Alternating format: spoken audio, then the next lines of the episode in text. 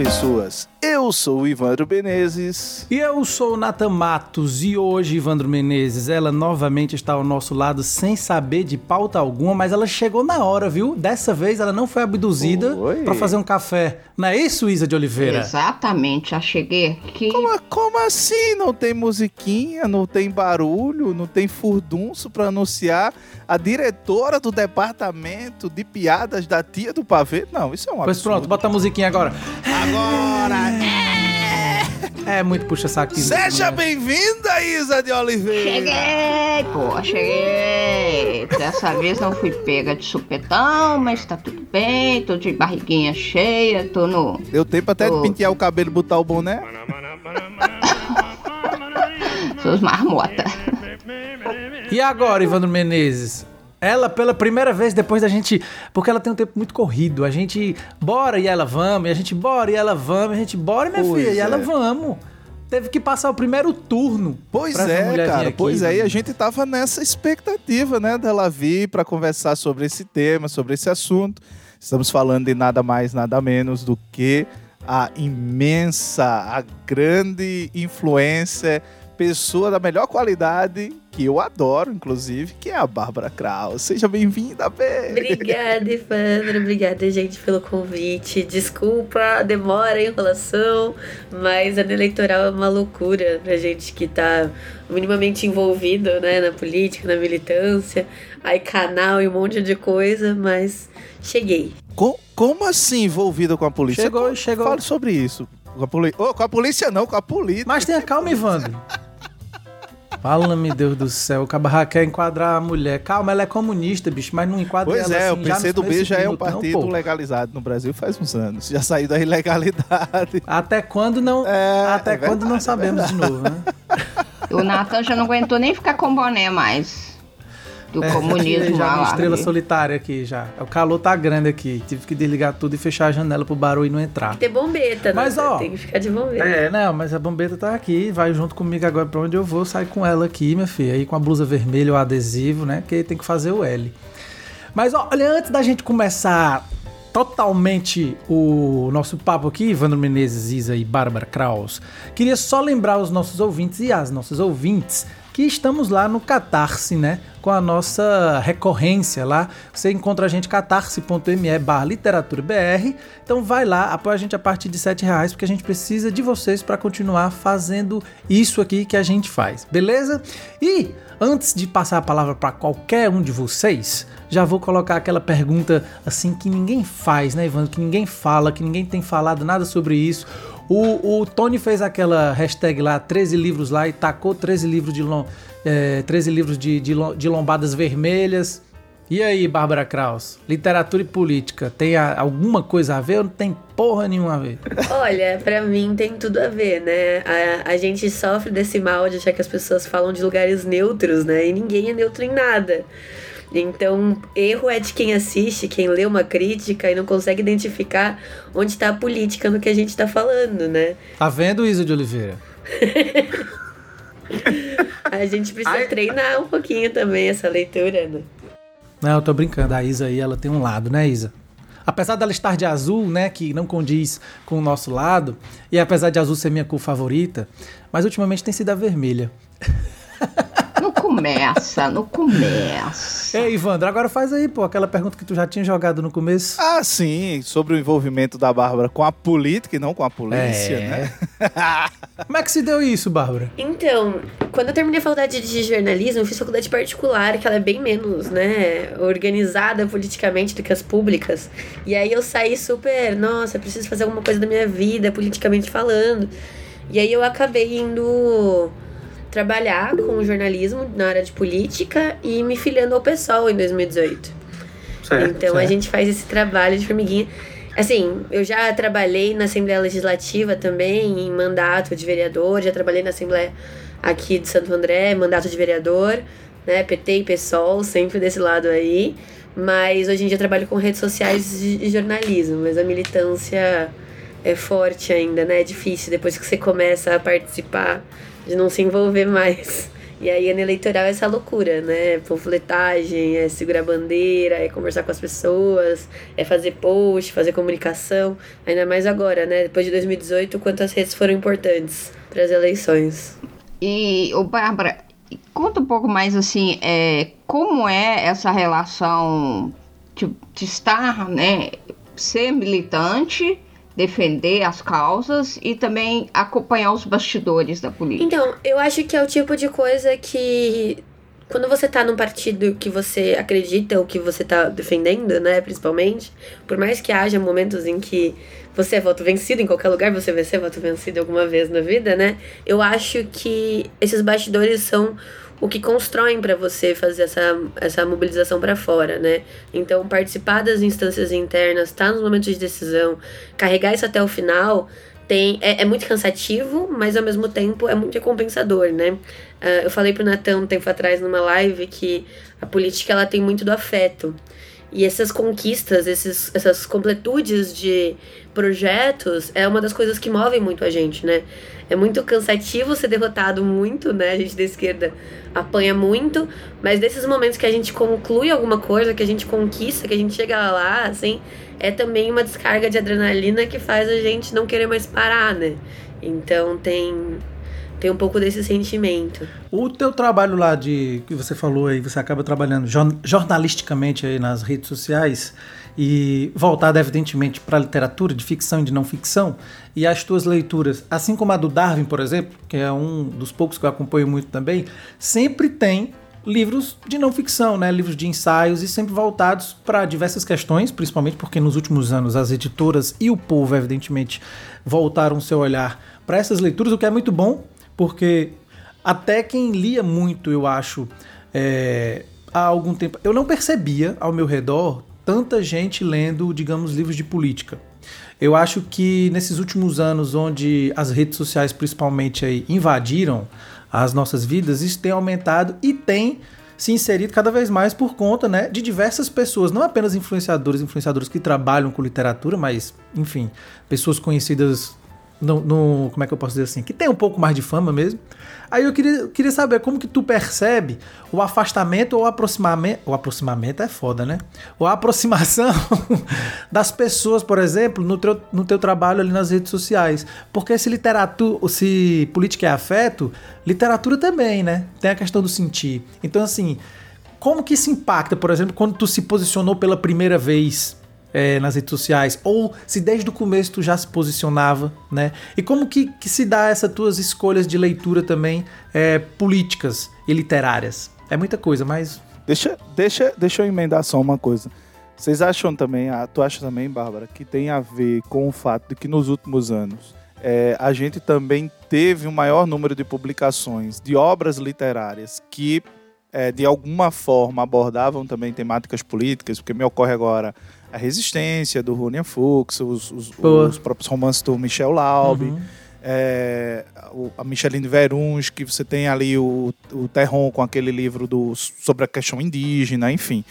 É, e fora isso, depois do fim da, da, da Comissão da Verdade, o que a gente teve de publicações de livros que abordavam a ideia da memória da ditadura também, né? Até o Tony, o Literatone, o doutorado dele é inclusive sobre isso, né?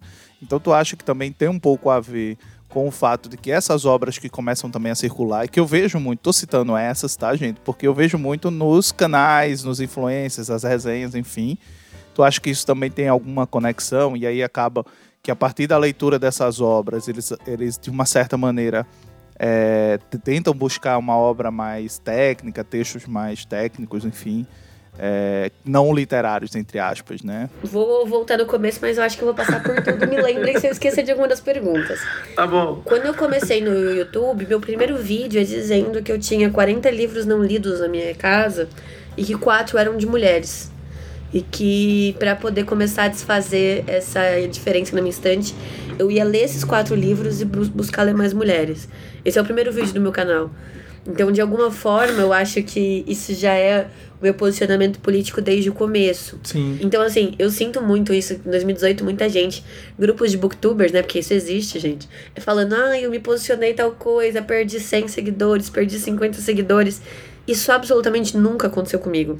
Porque eu acho que, assim, as pessoas já me viram, desde que meu canal era pequeno, defender abolicionismo penal, sabe? Falar de aborto, falar de trabalho sexual. Então, quem tá aqui já passou por isso, já tá ali com a estampinha de que aceito e quero prosseguir, né? Concordo com os termos de uso. Então, eu não tive muito esse problema. E, de certa forma, alguns posicionamentos foram mais pensados, como essa questão do ler mulheres. E aí, depois, como o Natan falou da escolha política dos livros, né? Eu passei de ler mulheres, eu pensei em ler LGBTs, eu fiz projetos de leituras de autores negros, eu fiz projetos de leituras de diversos, diversas temáticas, até geográficas, né? Essa questão de trazer a América Latina para perto, ela também é uma questão política, de se juntar com os nossos, né? Uma perspectiva um pouco decolonial da literatura e dessas escolhas. Mas muitas coisas também elas eram muito inerentes à pessoa que eu sou, sabe? Tipo, as pessoas que me conhecem sabem que se você for no bar comigo, eu vou te contar alguma história de um date do Tinder e logo em seguida eu vou te falar alguma coisa de política, tipo, muito aleatória, mas que tem tudo a ver com o que o assunto estava permeando, assim. Então essas Sim. coisas também acabam sendo muito naturais, né?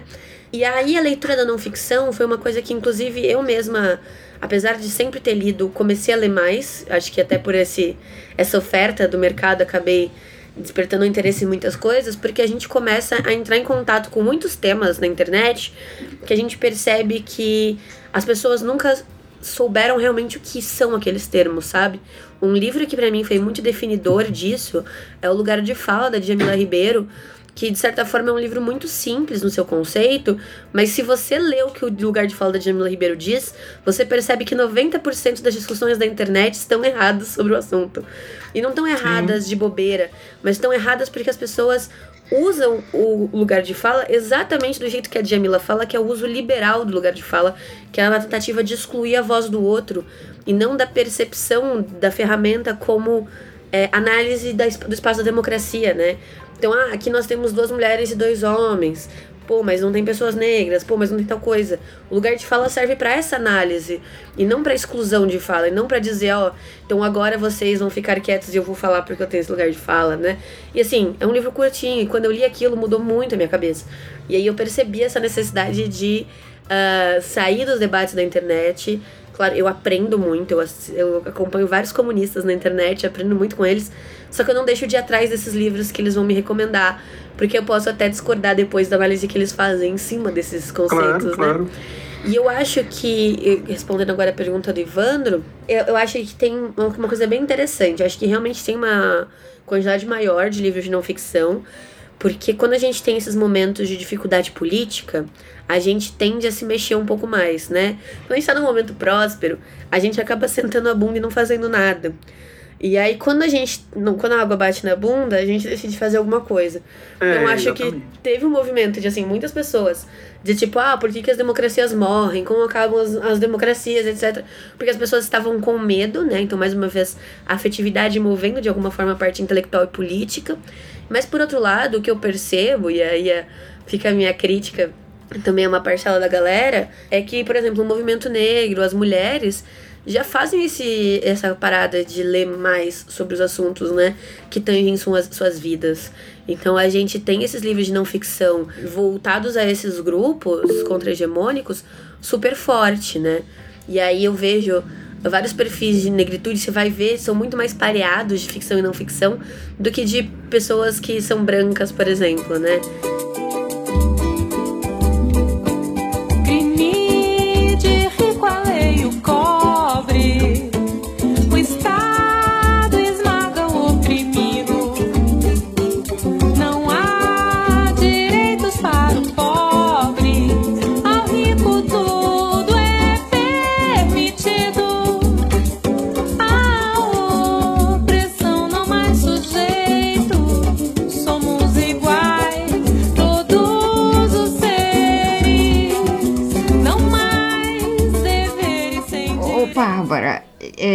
Você falando dessa sua atuação na, nas redes e tal, como é que você percebe? Tá, há mais diálogo ou mais posicionamento ou mais é, imposição?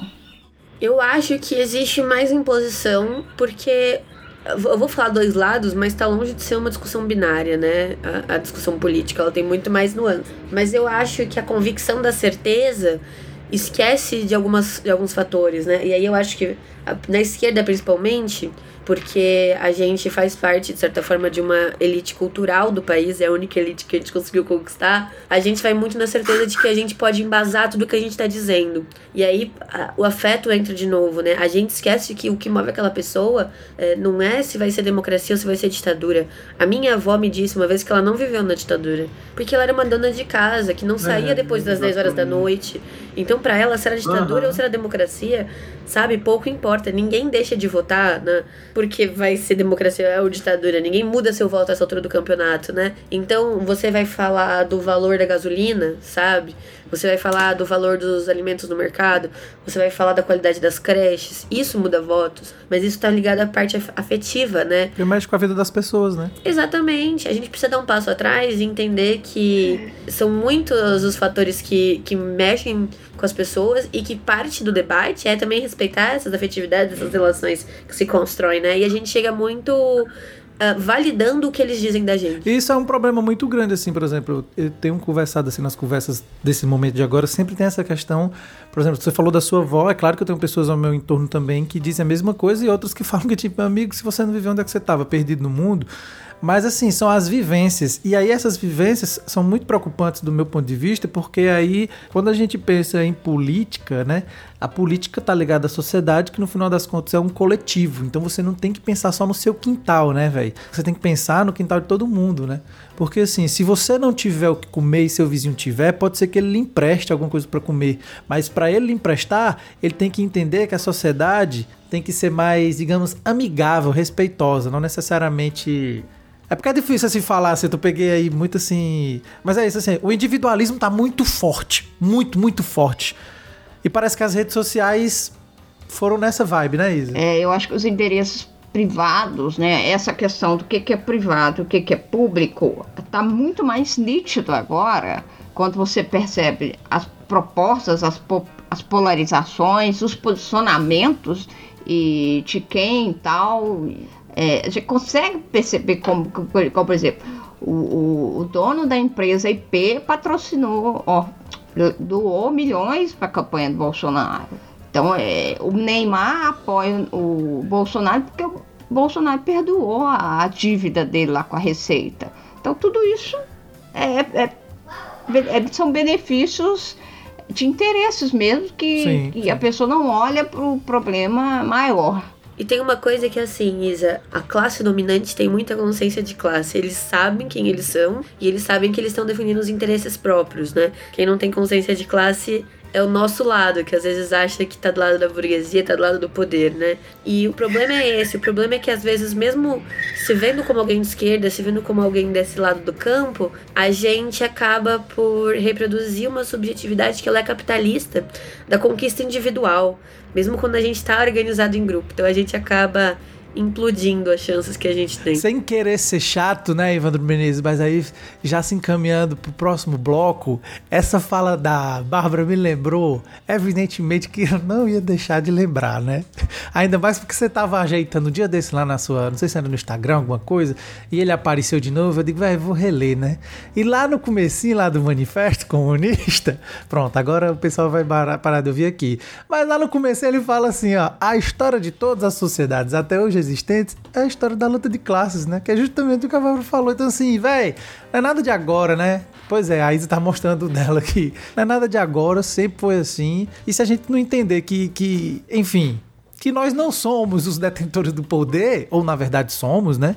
É, só basta a gente coletivizar mais, né, velho? Entender que a gente tem que ser. Eu tenho muito dito assim, acho que até já conversei com o Ivandro, com alguns amigos, assim. Acho que até com você, eu falei, tem faltado bom senso.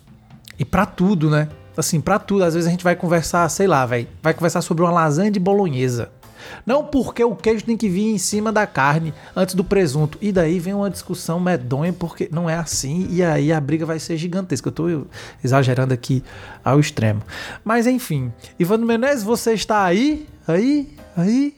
Aí? Tô aqui, aqui, aqui. Você tá calado, não fala nada? Não, tá eu tô só escutando, gente. Assim, tô absorvendo aqui o. Você, quase um cientista papo. político aí, calado assim por 20 minutos, a gente estranha. eu, cientista político, longe disso. Uh, mas, enfim, ciência política é uma, é uma ciência que tem muita matemática. Eu não me daria bem com ela de jeito nenhum. E é, sabia por isso não. Que eu fui, por isso que eu fui pra sociologia, a gente não tem cálculo. Olha aí. A pois gente é. vai só no feeling. Mas enfim, eu, eu tô quieto porque assim, tô concordando com, com, com várias coisas que a Bárbara coloca.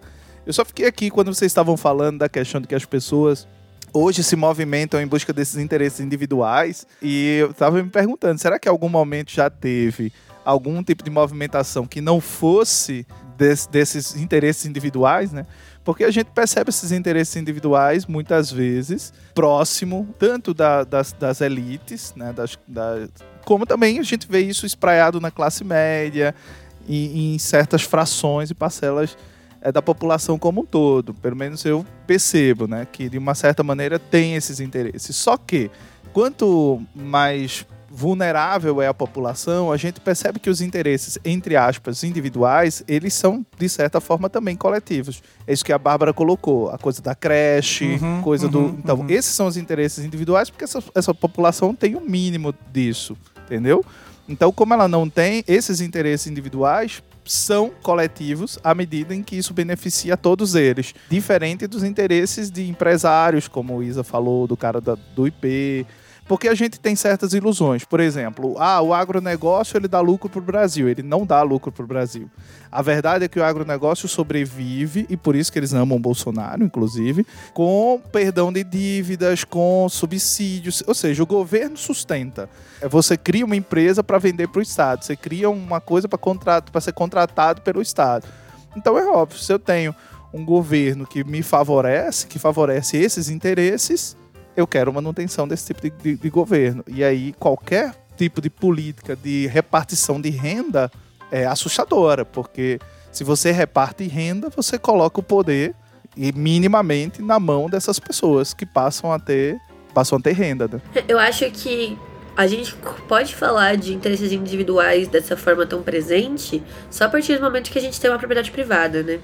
Porque claro. quando você não tem propriedade privada, você vai lutar pela propriedade coletiva. Então você vai, sem querer, estar sempre né, nesse lado conjunto, né? E aí eu acho que as coisas vão se afunilando cada vez mais pra gente, né? Porque, é claro, os que estão no topo sempre tiveram interesses individuais, eles são menos também, isso fa facilita a coesão pela classe ali. Mas eu também acho interessante, Ivandro, quando a gente pensa nessas questões de sucesso de uma área, questionar o próprio medidor do sucesso, porque isso faz parte da narrativa política, né? Então, quando a gente fala assim, ah, o agronegócio lucra, não me importa se lucra, me importa se o agronegócio alimenta alguém no país. E não alimenta. Quem alimenta é a produção familiar sabe? Então, como alguém de esquerda, os meus valores não estão na lucratividade, estão na alimentação das pessoas, sabe?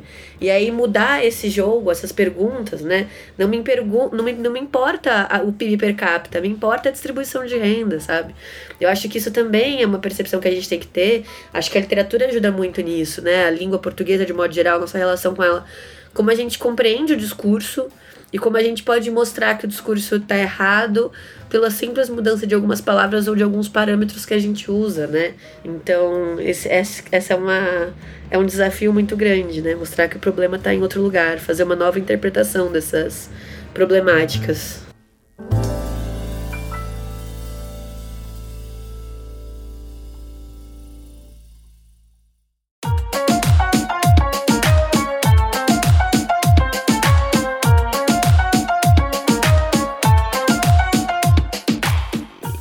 Acho que também a literatura é, ela vai muito nesse caminho de fazer também a gente refletir, entender, enxergar a, os contextos, né, da qual a sociedade passa historicamente, porque a literatura é um reflexo disso, né? É, se, como seria tão bom se as pessoas lessem literatura para se politizarem também, não só apenas em, em, em do que o político fala, ou do, em ideologias, ou em questões, né, construídas de formas tortas ou enfim. Até porque, Isa, eu, eu sempre defendo o seguinte, que as pessoas entendem narrativas, elas entendem histórias. Por isso que eu acho que a, a literatura tem esse poder, tem essa capacidade de gerar, a partir da empatia, esse, esse mecanismo de você compreender, né? Tem um, um, livro que eu gosto muito, não sei se a Bárbara conhece, que é A Invenção dos Direitos Humanos, que é da Lynn Hunt, é uma historiadora. E a Hunt, ela começa a ficar interessada em como é que o repertório dos direitos é, humanos eles foram absorvidos pela população, por exemplo, da França no momento da Revolução. E, e ela vai dizer, olha, foi por meio dos romances epistolares. Então, os romances epistolares que eram moda na época, eles vão, por exemplo, incutir a ideia. Você tinha lá uma mocinha que se apaixonava por um rapaz e os pais proibiam que ela casasse com esse rapaz, que ela tinha que casar com outro. Então, o romance tinha todo aquele drama dela para tentar casar com esse sujeito e coisa e tal. E isso vai fazer com que as pessoas comecem a compreender, por exemplo, a ideia da liberdade de escolha afetiva, que passa a ser um direito fundamental. Então ela vai relacionar isso e é interessante porque o livro ela vai focar exatamente nos livros que são escritos que tem protagonistas mulheres, porque tem vários, o inclusive o Rousseau tem romances epistolares nesse sentido. Então ela vai dizer, olha, o que traz para as pessoas esse repertório não é o que é o terceiro estado, por exemplo, do Abad Sies. Não é o, o do contrato social do, do, do Rousseau, né? nem do espírito das leis do Montesquieu, mas é, na verdade, esses romances que chegavam, esses folhetins, essas histórias que chegavam a essa população menos ilustrada, vamos, vamos colocar nesses termos, e era através das narrativas. Então acho que a, a literatura tem esse poder de poder proporcionar às pessoas empatia e reflexão né, sobre, sobre isso. Claro que elas vão usar, obviamente, o repertório cultural que cada uma delas tem e vão acessar isso a partir das suas perspectivas de mundo. Né? Isso aí é, é natural. Mas elas vão desenvolvendo essa capacidade crítica. Isso, isso que eu acho que é importante. Ivandro, eu concordo super com isso. E eu acho que eu já falei isso várias vezes, que eu fico muito brava quando a galera começa com esse papo de ah, é a esquerda cirandeira, a esquerda, né, querer fazer essa graça. E ao mesmo tempo são as pessoas que falam, não, Mano Brown estava certo, temos que fazer uma autocrítica, fazer trabalho de base. O que é, né, na, na, nossa área, mais trabalho de base do que essa relação cultural, né? Tipo, a gente, muitas vezes a gente confunde, a gente acha que todo leitor é super empático e inteligente absorveu tudo que leu. Não. A leitura, ela dá essa possibilidade. Cabe de cada um abraçar ou não o que lhe é dado por essas narrativas, de acordo com as suas, seus desejos e suas capacidades também de, de se relacionar com aquelas obras. Mas é lendo livros, é estando em saraus, é escutando uma música que você muitas vezes se dá conta de questões. A importância do rap, por exemplo, nas periferias, para politização, a relação com a polícia, sabe? Muitos, muitos raps que trazem questões jurídicas nas suas letras, assim, não dá para dizer que isso não tem uma importância tremenda quando a gente para pra ver, sabe? Como se organiza a politização, por exemplo, nas periferias de São Paulo, onde o rap é bastante forte. Mas a literatura cumpre esse mesmo papel, os slams cumprem, cumprem esse papel. Tanto é que a galera do rap fala, não faz sentido você escutar o que eu, que eu canto, né? O Jonga falou isso esses dias. Não faz sentido você escutar o que eu canto e você votar no Bolsonaro. Você tá errado em algum lugar. E aí é uma coisa muito importante. A, a literatura, as artes de modo geral, elas, nos, elas têm a possibilidade de nos sensibilizar para alguma causa, mas existe um momento em que a sensibilidade ela precisa se tornar uma consciência daquele, daquela coisa, né? Perfeito. Então, eu li, assisti o Rota 66 que fala sobre a questão da polícia, o abuso policial, a, a morte da juventude negra nas periferias. Tipo, legal, entendi, me sensibilizei, mas só eu chorava naquela série, lendo o livro do Caco Barcelos, não faz com que eu consiga fazer esse debate, não faz com que eu esteja consciente para quando isso acontecer, sabe? Eu namorei Exatamente. um homem negro e eu fui enquadrada enquanto eu namorava com ele muito mais vezes do que na minha vida sozinha. E aí quando eu parei para ver, eu nunca fui enquadrada sozinha. Todas as vezes que eu fui enquadrada eu estava com homens negros, sabe? Chegaram a parar o carro para perguntar se eu estava sendo sequestrada. Eu posso sentir isso, mas eu posso elaborar isso a partir das leituras que eu faço, sabe? E trazer isso para a realidade. Então acho que tem esses um pouco desses dois movimentos, né? Eu não li esse livro que você comentou, mas eu achei muito interessante essa perspectiva, né? De entender como é percebido o movimento político, porque a gente estuda como ele é feito e o que ele pretende dizer, né? Mas como ele é recebido pela população, talvez seja o que mais importa. E em meio a tudo isso, a complexidade aí dessas falas, viu, Isa de Oliveira, que eu quase não acompanho aqui Tô brincando, tô brincando, tô brincando. É, não, tá, tá muito bom o papo, ó. Tá muito bom. É, aqui é quase uma extensão do, da conversa que a gente teve lá no YouTube, né? Então, assim, quem não viu lá, aproveita e vai lá. Deixa na descrição, viu, Ivan Menezes? O link lá pra ver o vídeo. Ele tá me dando um, um L aqui de ok. E daí, é, agora até me perdi o que eu ia falar, gente. Fiquei emocionado aqui com essa coisa. Eu tava falando da questão de elaborar os sentimentos que a gente teve, trazer pra consciência essas pautas. Foi quando você começou a sacudir a cabeça, então eu achei que era por aí. Eu fiquei pensando nessa, nessa questão do, do, de você ler, de você sentir, de você, né, exteriorizar aquilo de alguma maneira, enfim, para a sociedade Seja por ações, seja por palavras, alguma coisa nesse sentido. E, tipo, literatura, velho, é isso mesmo assim. Eu esqueci o que eu ia falar, galera, mas enfim. Mas, mas literatura, uma, uma, eu acho que literatura. Tem uma coisa que a barba. Deixa eu terminar minha fala, mas só porque eu esqueci. Tu não vai deixar eu terminar não, não, falar? Não, eu vou cortar. Tu, tu esqueceu, vai ficar só enrolando aí, uai.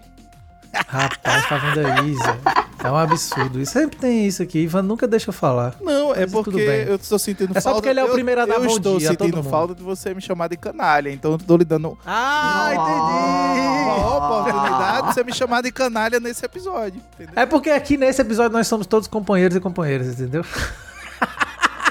Não, mas. É, eu esqueci. Não, mas se você vai no. Se você vai no. Camaradas. É, pois é, camaradas. Se você vai no, se você vai aí no ponto aí da Bárbara, pode ser que, que eu me lembro que eu ia falar. Uma das coisas era que, tipo, velho, Odisseia e, antes, e obras muito antes de que Odisseia e Lilda já era política. Eu fiquei pensando nisso, fiquei pensando no sentido dessa interpretação que a gente também precisa ter, que nem todo mundo tem. Aí teve uma hora que a Bárbara ia falar, falou dessa coisa que não, não é, infelizmente não é todo mundo que tem. Fiquei pensando aí que tem candidato à presidência que acha que por um aplicativo consegue alfabetizar e educar uma pessoa. Mas enfim, vai aí na tua fala, Ivan, que eu vou lembrar. Não é possível. Não, eu só ia destacar isso que a Bárbara falou, da, da questão das periferias, né? Que elas acham, é, de alguma forma, um modo de produzir a sua própria literatura. Ela falou do rap, mas mostrou aí um, um, um, cordel, e aqui no Nordeste você vai ter isso no cordel, você vai ter isso nas cirandas, você vai ter isso no, nas rodas de coco, né? Ou seja, nos maracatus, que vão gerando, para além dessas manifestações artísticas, também um modo de, de pensar, de consciência, de organização política. Porque às vezes a gente acha que essa questão da política está só envolvida com partidos, que são as únicas organizações políticas. Pelo contrário, existem outras formas de organização políticas, para o bem ou para o mal, as igrejas evangélicas que o digam, que se tornaram, na verdade, organizações políticas hoje, principalmente na periferia. Há um sociólogo, inclusive, que ele fala isso, né? Que a, a religião negra do Brasil é o pentecostalismo, que é onde você vai ter, porque o perfil do, dos pentecostais no Brasil é o sujeito periférico, negro, na sua maioria mulher. Então, a gente tem que estar atento que isso também são formas de organização política né? e o modo como e a literatura e os textos e as narrativas que são empreendidas nesses espaços elas também moldam uma certa consciência política. A gente também precisa, de certa forma, parar de demonizar alguns desses espaços ou é, relativizar esses espaços sempre considerado como uma obra ou como algo inferior, porque infelizmente a literatura também tem um quê de político no sentido de que por vezes ela é elitista, entendeu? Por vezes ela é produzida por sujeitos brancos de classe média, por vezes ela é consumida nesses espaços, então ainda existe uma elitização muito forte e da gente começar a perceber esses, esses outros, essa outra literatura, essas outras formas de narrativa que são construídas e também se, a, se aproximar desses espaços para elaborar também as próprias narrativas da literatura brasileira. Não dá para a gente pensar somente romances, contos, que tem esse recorte do sujeito escolarizado, sabe? Do, do grande problema de pessoas brancas, né? Ai, esse mês será que eu vou conseguir pagar o meu Netflix ou se eu não vou? Quando você tem pessoas com problemas estruturais bem mais graves e que por vezes passa despercebido, né? Então acho que também tem esse lance de. E, e, aí, voltando a uma coisa que a Bárbara falou lá no início, é, que é essa coisa de você também repensar as escolhas políticas de leitura que você faz, né? E aí eu tenho uma coisa para comentar, a gente fala muito da ocupação dos espaços, né? As mulheres ocuparem espaços, os negros ocuparem os espaços. O que é meio correto, porque a gente vai sempre pro individualismo. Aí a gente pensa, ah, então vou eu, autora, Bárbara, mulher, ocupar um espaço. Organizar-se politicamente é também fazer um coletivo de mulheres, sabe? Então a gente vai escrever, a gente vai trocar o que a gente escreve. Se tiver alguma injustiça, a gente vai escrever uma carta, a gente vai fazer uma manifestação, a gente vai expor nas redes, a gente vai criar debate. Isso é uma organização política, né? Além da política partidária. Então, a, a minha. Eu sempre falo pra todo mundo: organizem-se politicamente, é muito importante. E organizar politicamente pode ser, inclusive, fazer um coletivo de autoras para ocupar os espaços coletivamente. Porque quando você ocupa coletivamente, às vezes você vai ter que falar fui voto vencido, abaixar a cabeça e entender que depois a gente se digladia por qualquer coisa. Mas antes a gente tem que vencer alguns inimigos comuns, né? E isso é também um exercício muito importante de coletividade, né? De entender que o seu não tá na frente do de mais ninguém. Pois, já que Ivandro Menezes não lembra das tarefas podcastianas. Eu? E depois dessa fala de Bárbara Kraus, não me estenderei mais, porque tenho que fazer hoje o papel do chato que encerra Ixi. o podcast no melhor momento. Mas é por uma boa causa. Charoupeiro. É porque as pessoas possuem horários. Ivandro Menezes acha que todo mundo é igual a ele, detém todo o poder capitalista assim como ele. Eu? Eu é sou assim um reles professor universitário, tadinho de mim. Ó, oh, falar em professor, vou aproveitar.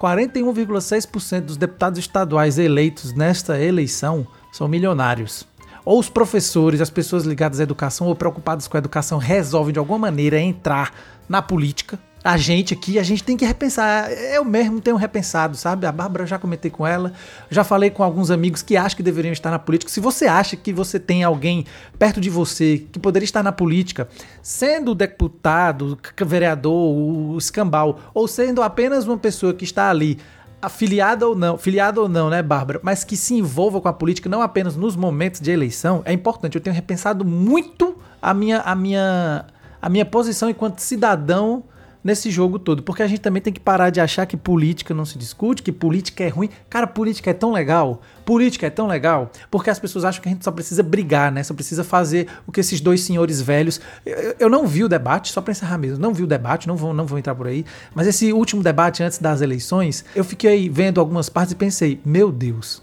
a gente continua sendo dois coroas velhos falando bobagens em rede nacional para milhões de pessoas. É isso que a gente continua sendo e a gente precisa mudar isso. A gente tem mudado muito pouco, mas enfim, fica a minha tentativa de incentivo para que a gente se interesse pela política, principalmente pela fala da Bárbara aqui, pelo que a Isa falou, que o Ivandro falou, enfim, pela conversa da gente aqui, porque eu acho que foi muito mais de acolher a política do que, do que tirar ela de, de perto da gente, né? E aí, só pra gente encerrar, Ivandro Menezes, Bárbara Kraus Isa de Oliveira, se vocês quiserem falar mais alguma coisa, falem agora ou calem-se para sempre. Ia pedir para que a gente aqui fizesse o que geralmente a gente faz, né, Ivandro? De indicar uma leitura aí política ou literária que de alguma maneira dialogue com a história do nosso país, preferencialmente o da América Latina, e que a gente. Já vou te dar a palavra, Isa de Oliveira. que a gente possa aí fazer essa indicação para os nossos queridos e queridas ouvintes. Fala, Isa de Oliveira. Eu já vou começar dando indicação de um quadrinho que é Aldobrando. Olha aí. Saiu pela Nemo. Fantástico. Ele me fez muito lembrar daquela música do Geraldo André, para não dizer que não falei das flores né, da época da ditadura e tal. E esse quadrinho ele fala muito exatamente como combater a tirania, não só com no aspecto político em si, né, e tal, mas também com razões, com emoções e também moralmente. É um negócio assim, fantástico esse quadrinho Aldobrando que saiu pela Nemo. Né? Quem é o quadrinista? É o Critone e Jeep. Ah. Acho que é italiano. Luigi, isso, exatamente. E indico também A Morte do Filho do Rei, né, pela Adelante, selo Adelante da Gulliver, né? O, o, autor é o Guilherme Santos, também ele é jornalista. Já. Editora Mineira. Exatamente. E eu não sei se vale a indicação, mas eu recebi essa semana Lula na literatura de cordel, uma tijolinha de 500 páginas. Claro que vale a indicação, Isa de Oliveira. Dos Crispiano Neto, fiquei muito curiosa, mas eu não imaginava que era essa tijola, porque eu vi só a capa no sebo, uhum. né? No, que é, inclusive eu sou cliente de um sebo, dois sebos de periferia. Esse é um que veio de lá.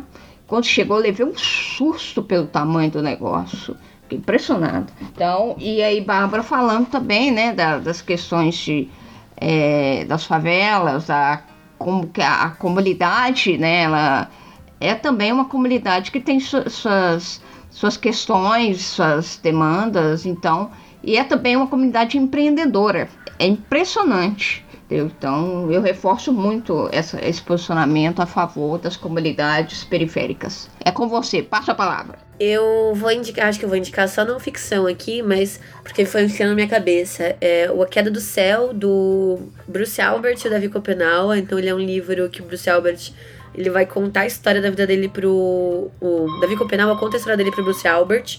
E é muito interessante porque ele questiona toda a nossa forma de pensar como sociedade. Então você sai de lá questionando memória, propriedade privada, relações pessoais. E ao mesmo tempo, o Copenau ele é politicamente muito importante. Então, ele tem encontros com o FHC, com o Lula, então ele vai falando dos direitos indígenas ao longo dos anos. É um calhamaço gigantesco, tem umas 700 páginas. De certa forma, ele é cansativo, porque tem muito da reprodução oral. E é legal porque o próprio Copenau fala assim: ah, as pessoas não têm paciência para ouvir os mais velhos. E você tá lendo e você tá cansado. E você fica assim: eu não vou cair nessa, eu não vou ser a pessoa que não escuta, sabe? Então você vai querer aprender a escutar também, assim, porque o que ele tá dizendo é incrível, é sensacional. Queria indicar também o Abusado, do Caco Barcelos. É um livro-reportagem muito interessante que ganhou o Jabuti no ano em que foi escrito.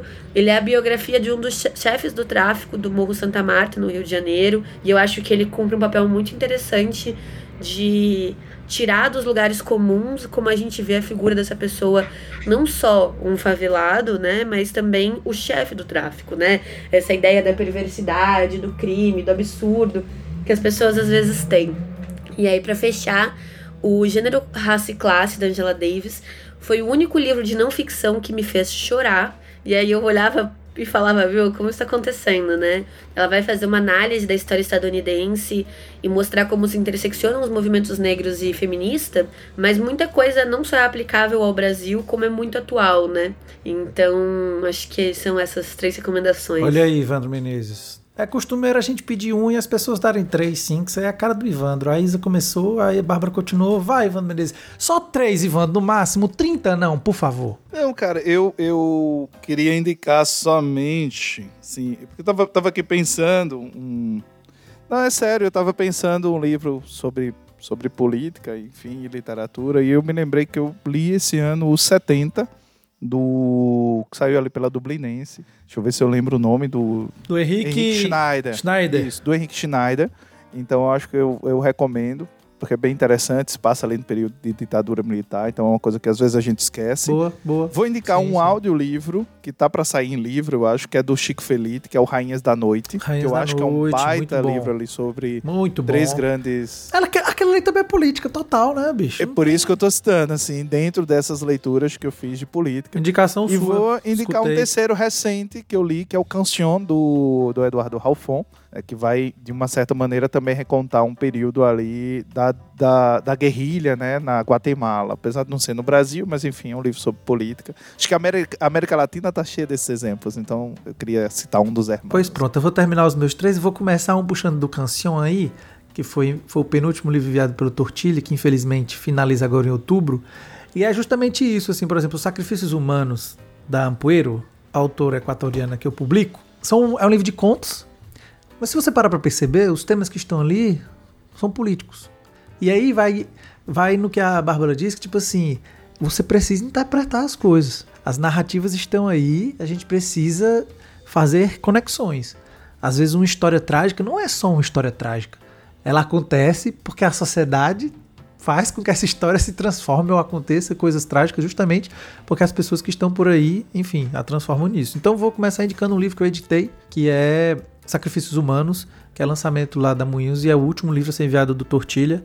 O Tortilha, que foi aí o clube de literatura hispan, hispânica, que durou dois anos. Vou indicar também um outro livro, mais um livro de poesia, que aí, a, não sei se a Bárbara leu na época, acho que a Isa leu, que foi no Clube do Literatura BR, que foi a Unicórnia Preta da Audre Lorde, que é um livro de poesia, mas é um livro muito político. E eu me lembro que no encontro a gente ficou falando muito de referências, porque nos poemas existem referências que você tem que ir atrás para você entender talvez o mínimo do contexto daquele poema. Não interpretar o poema, mas entender talvez em que momento aquilo foi escrito. Isso é muito importante também né? Assim, do meu ponto de vista. E vou falar do, do, de um terceiro agora que eu recebi essa semana e comecei a ler, que são os discursos do Salvador Allende. Quero muito ler. Foi, foi, pois é, que foi publicado. Pede pra Ubu, Ubu, se você estiver ouvindo nós aqui, manda aí pra Bárbara, se ela não tiver, pra nós fazer uma leiturinha. Porque ele é curtinho, Bárbara. Aproveita e manda um pra mim também. É, aproveita e manda pra gente fazer uma leiturazinha, um, um, uma conversa lá no, no, no canal aí.